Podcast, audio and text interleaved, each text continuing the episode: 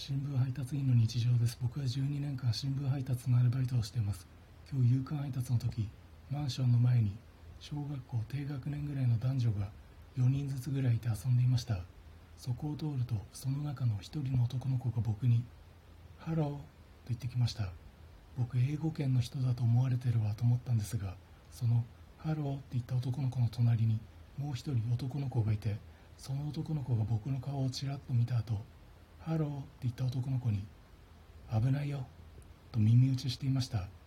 僕危ない人だとも思われてるわ